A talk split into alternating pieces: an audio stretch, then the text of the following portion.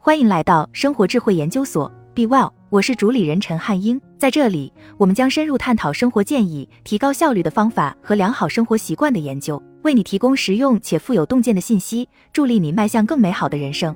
如果你经常去健身房，可能会发现运动健身的主要以年轻人为主，但事实上，年过半百的群体中也有许多人每天都在坚持锻炼。这篇文章介绍了几位年过半百人士通过运动锻炼重塑人生的故事。里奇·琼斯晨跑图 Gary Cotton。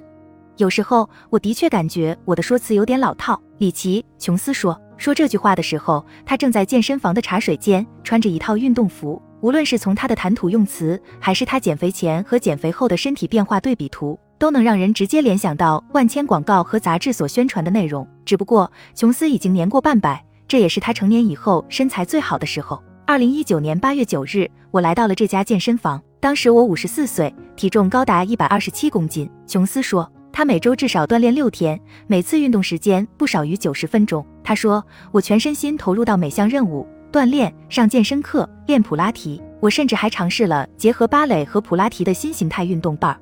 八至十周后，他就不需要依赖止痛药来治疗肩伤了。现在，除了上健身课，他还会通过骑自行车或跑步等方式来锻炼，就像每天刷牙一样。我已经养成了运动的习惯，每天都要出去跑步。琼斯说，这个减肥项目给琼斯带来的体型变化是他以前从未经历过的。他也对此感到非常激动。单单只看前后照片对比，你可能难以了解他所经历的许多重要转变。我很享受爬楼梯不再气喘吁吁的感觉，这让我觉得自己身强体壮。琼斯说，运动也在很大程度上改变了他对自己的看法。通过运动，我才发现我之前没有认识到的是，个人身体形象竟然与一个人对世界的看法以及与他人的交际方式息息相关。他补充说。如今，即便是分手后再出去约会，他也能重拾信心。人过半百，到底是哪些因素会促使人们在健身房里竭尽全力的锻炼，尝试跑马拉松，或者每天坚持外出散步？事实上，人们的动机是复杂的，人与人之间也存在差异。但具体而言，到了这把年纪，大家都开始感到死亡临近的恐惧，不安之感油然而生，随之而来的是对自我改变的渴望。以及跳出养儿育女或全职工作的束缚，这些原因都可能是影响因素。有时一丝不安也会逐渐转变为紧迫感。琼斯说：“我意识到，如果我再不行动起来，恐怕就没有机会了。”他认为时机是关键。他提前从警队首席信息官的职位上退休下来，这一时机也很合适。我不用再工作了，所以我的项目只需要围绕自己转。可以说，我就是我的工作。另一方面，对于还保持着身材、已经年过半百的人而言，并不是所有人都有明确的动力。马格斯·库克之前就没有考虑过减肥或保持身材。他说：“我总是在忙，没有太多空闲时间。”已经快七十岁的库克，退休前是一名教师。在他五十九岁那年，他的一位朋友鼓励他尝试公园跑。从那个时候开始，他才算是真正的养成了跑步的习惯。我的丈夫二零零六年就去世了，每个周六都可以参加公园跑，我还是挺开心的。库克说。他很喜欢跑步，女婿还建议他参加跑步俱乐部。我认为这是一个特别滑稽的想法，毕竟我当时都快六十岁了，我根本不敢想象自己成为一名跑者是怎样的体验。但事实上，这却是我做过的最正确的抉择。他给我带来了非同凡响的体验。他补充说，马格斯·库克和女儿参加马拉松比赛。Max Cook，库克每周跑三至四次。他说：“请不要太吃惊，我跑得并不快。”他说话很谦虚。事实上，他已经参加并完成了两次马拉松和一次铁人三项。他还专门为此上了游泳课，学习自由泳，并尝试学习骑自行车。这也是他人生第一次学习骑车。库克说：“他的想法很简单，完全只是抱着试一试的心态。”值得注意的是，铁人三项比赛包括在户外水域的游泳比赛。我无法形容我当时有多么害怕。但事实上，完成游泳比赛后，当我意识到自己完成了原以为做不到的事情时，我感到非常高兴。库克说，虽然库克最初的目的不是为了保持身体健康，但他现在却能够感受到运动带给他的变化。我刚开始跑步时，还不到五十米我就跑不动了，但我发现也不用一直保持快速跑的步伐，只需要慢慢跑就行了。他说。对五十三岁的沙西·侯赛因来说，在第一次新冠疫情封锁期间，激励他尝试健步走的原因，并不是想要身体健康，而是想要保持明智。我喜欢社交，但因为疫情被隔离在家中，无法与亲朋好友见面，简直太难了。所以，我决定主动让这种局面变得更有意义。侯赛因说。于是他开始每天健步走，利用散步的时间给亲朋好友打电话，以便弥补无法见面的遗憾。渐渐的，他每天的步数从五千步增至一万步，然后是一万两千步和一万五千步。现在我每天基本上能走两万至三万步。他说，在外散步的沙西·侯赛因 （Sarah Lee）。要达到这个步数目标，就必须重视时间的投入与承诺。侯赛因是英国国家医疗服务体系的一名经理，他将每天的步数目标拆分为几个小目标，分别在上班前、午餐后和下班后完成。他住在英国东南部的埃塞克斯郡，他经常在家附近的街道和公园散步，并且还会在运动期间完成一些杂项事情，探索新的地方，并拍摄好看的照片。散步也是一种学习，我学到了很多关于植物花卉的知识。侯赛因说。他的体重也减轻了，走坏了两双运动鞋，健康状况也得到了改善。我丈夫走路总是很快，以前我几乎要跑着才能赶上他，但他现在发现我的呼吸和步伐都有了变化，我不再有气喘吁吁的感觉了。他补充说，对这两名女性来说，疫情期间运动给他们带来了极大的精神鼓舞。库克参加的跑步俱乐部在封锁期间为成员设置了跑步任务，他们让我们保持运动，这太好了。封锁也因此变得如此不同。库克说。跑步是最佳心灵良药，侯赛因说，能够坚持散步，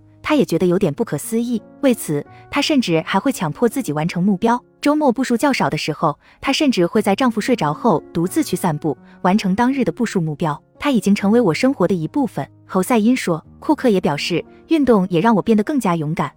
虽然库克、琼斯和侯赛因都可能处于他们一生中的最佳状态。但并非每个该年龄段的人都是如此。据英国公共机构 Sport England 的一项研究，五十五岁以上的人中有百分之四十二都没有保持运动的习惯。但整体而言，英国成年人没有保持运动习惯的仅占百分之二十九。这一数据也并不奇怪，运动健身行业的目标群体也主要是年轻群体。克里斯·扎伦巴 Fitness Over Fifty。对此，克里斯·扎伦巴就非常了解。他也是五十岁后才通过运动改善并提高了自己的健康状况。如今，他是一名个人健身教练，专门为五十岁以上群体提供健身指导。扎伦巴还自创了“健身房恐吓”一词，来描述许多年长人士对健身俱乐部的感受。镇上新开了一家健身房，结果他们在里面播放着吵闹的音乐，整个健身房都是废旧工业设计风格，到处都是镜子，这对四十岁以上的群体来说是极其不友好的，简直是愚蠢至极。琼斯赞同地说：“感觉他们就在对我们评头论足。”他去过不少健身房，但都不感兴趣。最后，他找到了一个对年长人士比较友好的小健身房。五十岁时，扎伦巴对运动完全不感兴趣，体重也超标。他第一次进健身房的体验也让他感到很糟糕。健身房里的每个人都比我身材好，他说。不过，他也以惊人的方式克服了这种疑虑。后来，他多次参加了马拉松以及一次铁人三项。并在二零一四年赢得了健身模特和肌肉模特等比赛的世界冠军。前不久，他还出版了一本书《五十岁开始健身》，在书中介绍了他的健身旅程，并提供了有关健身技巧。五十岁后努力保持健康体型是一种乐观的行为，能传达出你想要积极对待下半生的意图。我经常听到有人说，现在开始健身已经太晚了。扎伦巴说，但我却认为，什么时候开始都不算晚。我五十岁时根本不运动。到了五十五岁，我算得上是世界上同龄人群中最健康的人之一。他指导的健身对象目标都算不上宏大，他们主要追求的是在独立生活的基础上延长寿命，做到腿脚灵活，享受快乐、独立的生活。他补充说，像扎伦巴这样的非凡故事，有没有可能会让人丧失信心，而不是备受鼓舞？老年医学顾问《衰老并不可怕》一书作者露西·波洛克表示，像所有人都可以跑马拉松这样的头条新闻并不合理，事实也并非如此。但是五十岁后保持健康，并不一定就非要穿着莱卡纤维运动服，也不一定非要报名参加马拉松比赛。据 Sport England 的凯特·戴尔表示，关于年长人士想要变得更加健康，普遍有两种看法：一种是坐在轮椅上的运动，一种则是像七十三岁的网红跳绳大叔那样保持高强度运动。他真的很了不起，但你没必要尝试这种高强度运动，你可以找到适合自己的运动方法。这一点至关重要。正如波洛克在书中写道。有关研究表明，运动可以有效延长年长人士的寿命，关键还可以提高他们的生活质量。这里的年长人士还包括耄耋老人。波洛克表示，他工作中最有意义的一部分就是看到身体虚弱、行动不便的年长人士能重新找到活力并独立行动。令人惊讶的是，在较短的时间里，少量运动也能够迅速产生积极变化。很多人可能都做不了深蹲，但这并不意味着他们什么运动都做不了。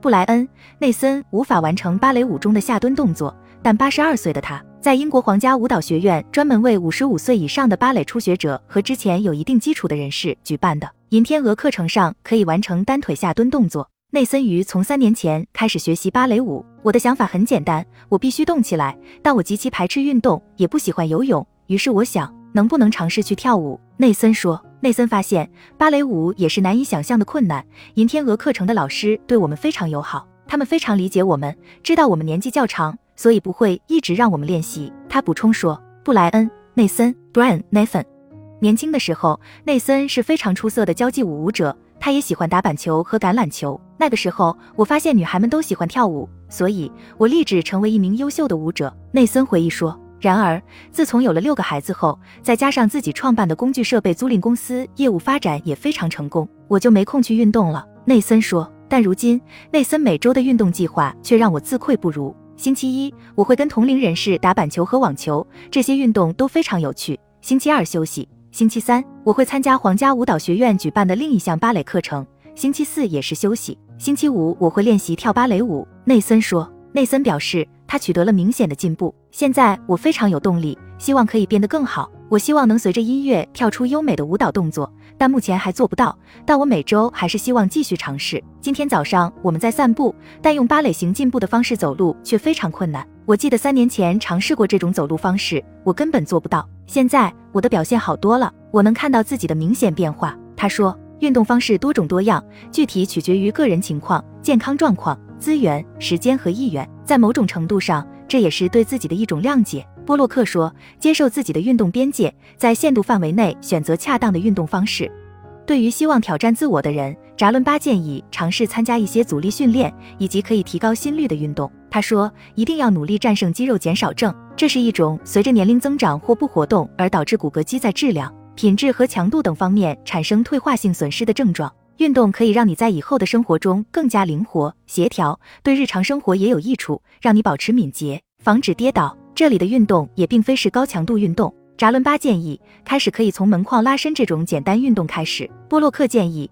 无论是多么低强度的运动，只要有进步，都要给自己鼓励，发现自己相较于上周有什么进步，多鼓励自己，并时刻提醒自己在短时间内已经取得的进步。他说，另外值得一提的是。五十岁后开始运动，似乎还可以鼓舞并带动身边的朋友和家人一起运动。库克已经成功的带动了几位好友开始跑步，他自己现在经常跟女儿一起跑步。侯赛因也带动了许多朋友一起运动，在我的带动下，许多人都开始尝试运动，我很乐意看到这一局面。侯赛因说，他还提到他的母亲现在都在坚持健步走，每天步数能达到一万步至一万五千步。他说，我真的帮了他，不然他每天也没什么事情可做。侯赛因说。无论如何，我都不会把自己称为大家的榜样。琼斯说：“当我两个二十岁出头的儿子都开始意识到身体健康的重要性，我认为这是一种共同的觉醒。”好了，以上就是今天的分享。如果您有什么看法，欢迎在下方留言与我们交流分享。期待我们下次相遇。